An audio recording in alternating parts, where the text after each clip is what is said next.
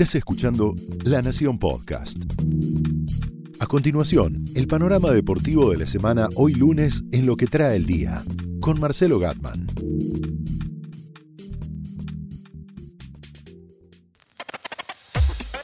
Boca y River dejan atrás la nube tóxica. Racing sigue en lo suyo. Novak Djokovic, sin título en París, pero número uno del mundo. Soy Marcelo Gatman y estos son los temas centrales de lo que trae el día, edición deportiva.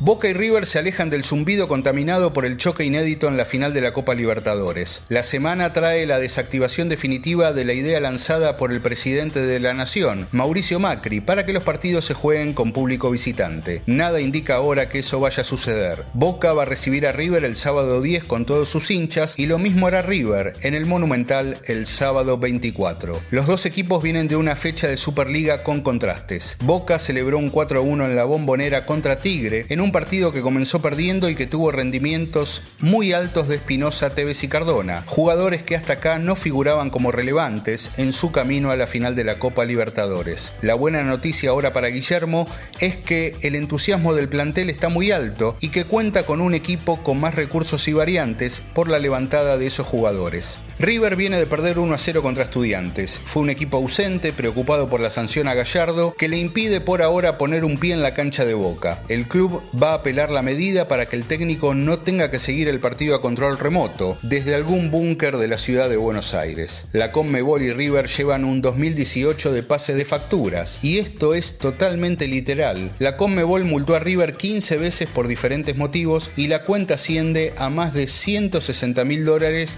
que se le van a descontar de los premios. La lesión de Poncio en Porto Alegre y una contractura de escoco contra estudiantes son los focos de preocupación camino a la concentración en Cardales que River va a comenzar este miércoles. Racing se consolida en la Superliga. Le lleva ahora 7 puntos de ventaja Atlético de Tucumán. Se deshizo de Newells luego de un partido complicado, con lesiones de Sarabia y Saracho como para seguir de cerca en su recuperación. Racing va a tener una semana tranquila para organizarse, mientras los demás equipos parecen metidos en otras batallas. El horizonte muestra a Gimnasia de Esgrima La Plata como su próximo rival el domingo.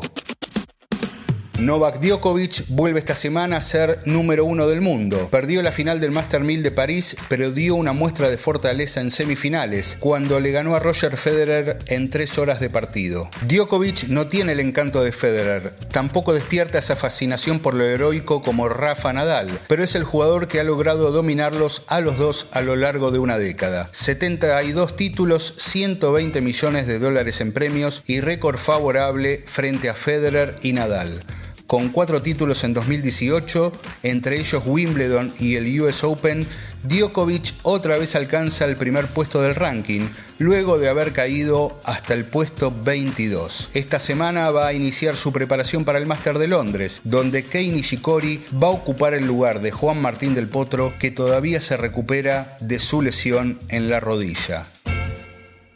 Esto fue Lo que trae el día, un podcast exclusivo de la Nación. Escucha todos los programas de La Nación Podcast en www.lanacion.com.ar. Suscríbete para no perderte ningún episodio. Estamos en Spotify, Apple Podcast, Google Podcast y en tu reproductor de podcast favorito. Seguí escuchando La Nación Podcast.